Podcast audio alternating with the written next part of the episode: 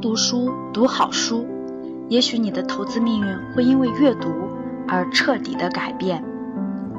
嗨，你好，欢迎来到为你读财经。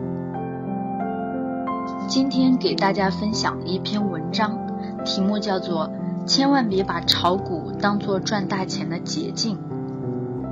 有人说，我入市就是为了赚钱，炒股不就是赚大钱的捷径吗？我相信很多朋友最开始入市的目标，也就是想炒股赚点钱。但是我并不认为炒股就是赚大钱的捷径。如果你要这样认为，我想你在这个过程中一定会走得很艰辛。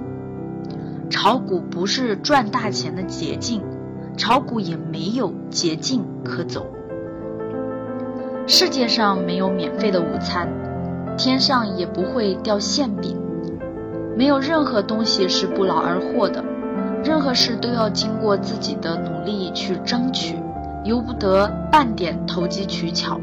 如果你想要通过投机来获取东西，哪怕你现在得到了，但不是你的东西，终究不是你的，有一天也会远离你而去，尤其是炒股。炒股票不需要学历要求，不看你的背景，你可以看不懂 K 线图，不了解炒股到底是个啥，只要你来了就可以参与，门槛很低。但是就是因为门槛低，所以都想要在股市赚钱。我们幻想买到一只牛市，一夜暴富，事实呢，并没有我们想象的那么容易。炒股不就是拿点钱买几个票等待上涨吗？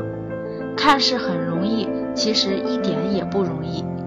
想要在股市捞点钱不那么简单。也或者说买彩票吧，来来回回不就是几个号码吗？但是又有谁算过其中概率？是否估算过自己成为概率中之一会是你吗？曾经我也幻想过。买彩票中五百万，但是我内心并不相信会发生在我自己身上。有个非常形象的比喻：你想要中大奖可以，你能中奖就相当于是在晴天遭到了霹雳。词语用的虽然不那么舒服，但是炒股就是这么回事。也许看到这里你会反驳，我们继续往下看。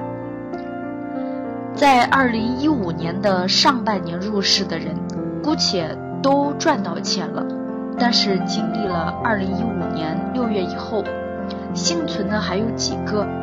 截止今天是在赚钱的，你敢举起小左吗？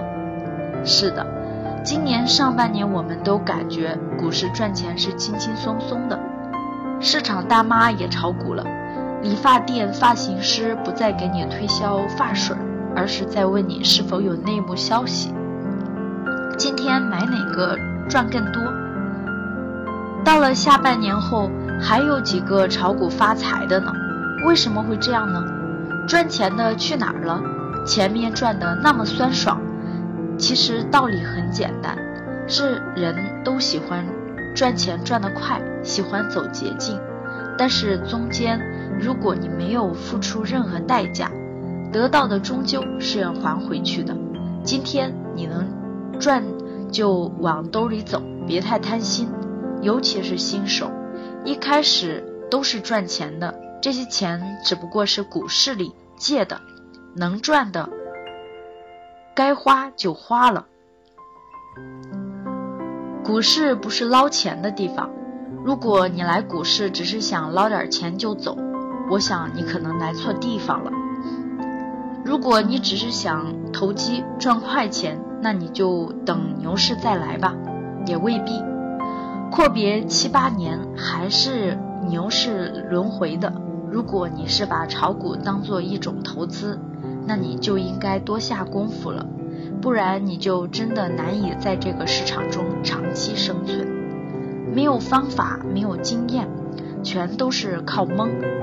就像我们。目前大部分散户朋友一样，股市收市了，又要猜明天走势如何。我手里的票是买还是卖呢？明年开始过年了，年后开市会怎么样呢？心里压根儿就没个底，心得多累呀！如果你还是处于这样的状态，你觉得会在股市赚钱吗？那么，如何才能做到心中有底呢？马上就要过年了，抛开股票，好好忙该忙的，多跟家人聚聚，多花点时间，多学习，多观察，多想想，好好总结，迎接来年，让我们都变得猴塞雷，迎接新的一年。我相信大家都有看过。有赚一亿的欲望，却只有一天的耐心。讲的内容我就不一一复述。市场有一句话：研究员永远只适合做研究。如果哪天他实战起来，我想一定会比那些从来不研究、只做实战的小菜鸟还要糟糕。观察了这么多年，身边股民大多都有这样的一个共同点。都喜欢捷径做投资。大家看了这个标题，有一点耐心的人，估计也就扫一遍就过了。但是却喜欢天天有东西、有内容看，却从来不会在文章内容里挑选一些自己熟知的以及关心的内容进行挖掘。羊群效应嘛，盲从心理，偏心。等等的心态从未转变过。炒股路上，别人给你的只不过是人家实战历经总结的一些经验建议，但是你想要从他人经验或实践当中成为自己的经验，你要做的不仅仅是学习，你还要自己实战总结，更多的时候还是要相信自己。你为什么不相信自己呢？经验不足，亦或是其他？钱是你自己的，你应该自己做主。别人能给的看法和说法，只不过是建立在别人的思维里，你仅仅是可以用来参考而已。但是，不管自己学习还是跟着别人交流，都是必不可少的。不提倡闭门造车。荐股，我们都不熟悉。一开始我都很喜欢别人给我推荐，最好就是能够推荐到明天就会涨停的股票。听别人推荐的股市不是不好，而更多是自己不知道买卖，这才是最关键的。赚了钱倒是好事，要是亏钱套牢呢？你只有两种选择。吐槽、骂娘，要么就是自己认倒霉呗。网上看到一些大神公布了某某公司利好，刺激某某股上涨，世道不好的时候被骂得狗血淋头。我可以这么说，不管他是不是大神，你信了、买了，你已经潜意识告诉自己，他就是大神。至于盈亏，没有人逼你，你要赚了。分一分钱给他，分享别人的研究成果倒是理所当然。一旦亏钱，你就全部都是别人的错。是否有想过是自己的问题？问问自己头脑是否清晰呢？